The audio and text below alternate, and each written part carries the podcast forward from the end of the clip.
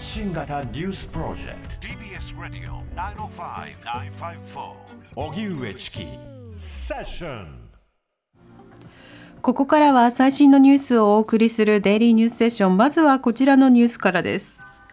マイナンバー制度めぐり閉会中審査。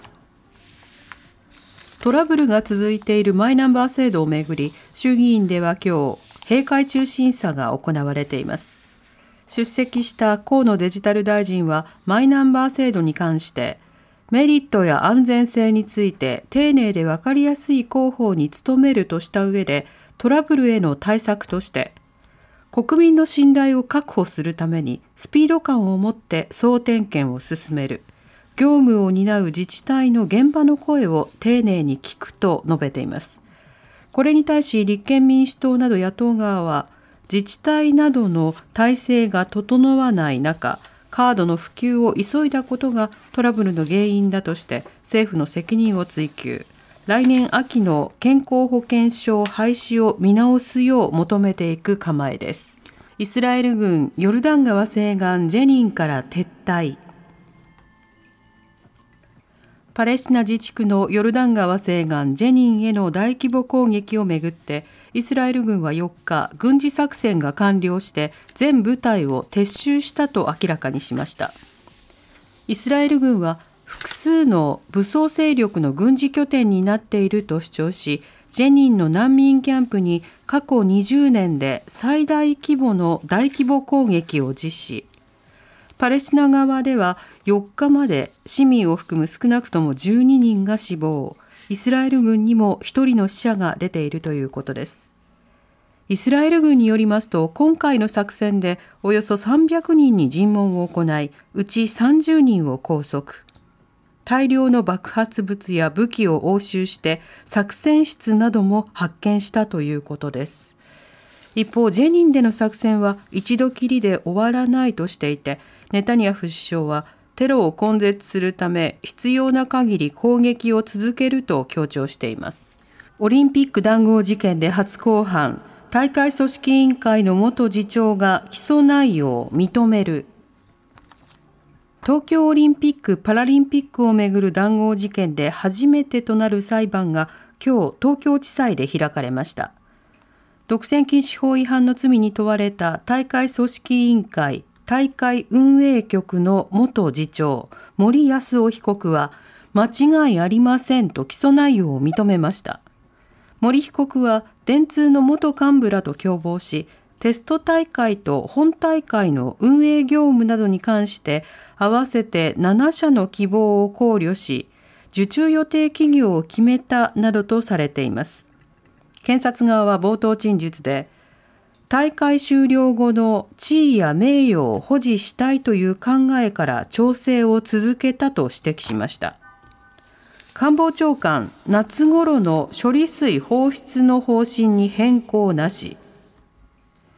事故を起こした東京電力福島第一原発の放射性物質トリチウムを含むアルプス処理水を海洋に放出する計画をめぐる問題の続報です。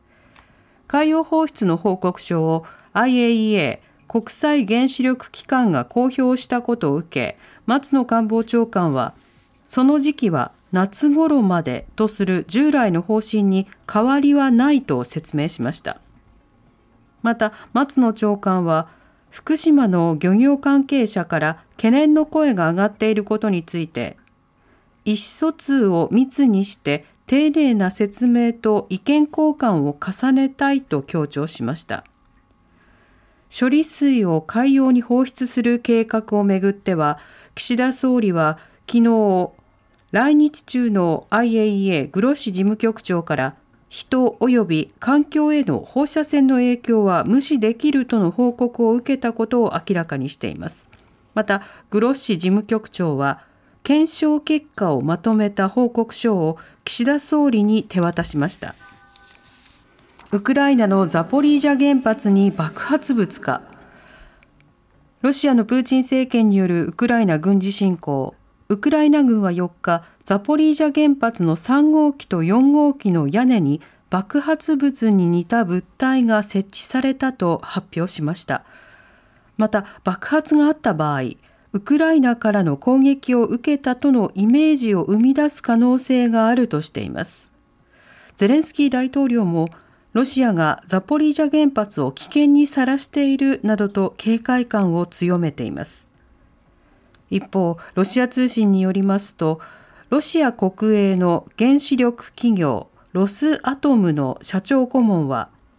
ウクライナ軍が5日の夜に長距離兵器やドローンなどで原発を攻撃しようとしていると主張しています。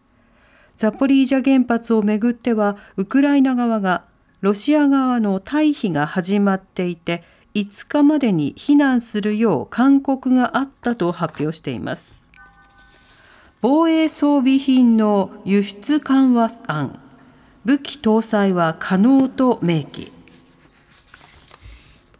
自民公明両党は今日防衛装備品の輸出ルールを定めた防衛装備移転三原則や運用指針の見直しをめぐる実務者会合を開き論点整理をまとめました。政府が三原則の運用指針で定めた警戒や監視などの5類型に当てはめれば輸出品への武器搭載は可能だと明記しました。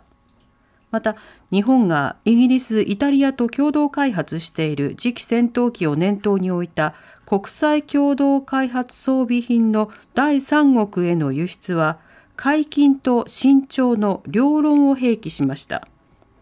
自民、公明両党は秋以降、それぞれ論点に関する詳しい議論を再開する見通しです。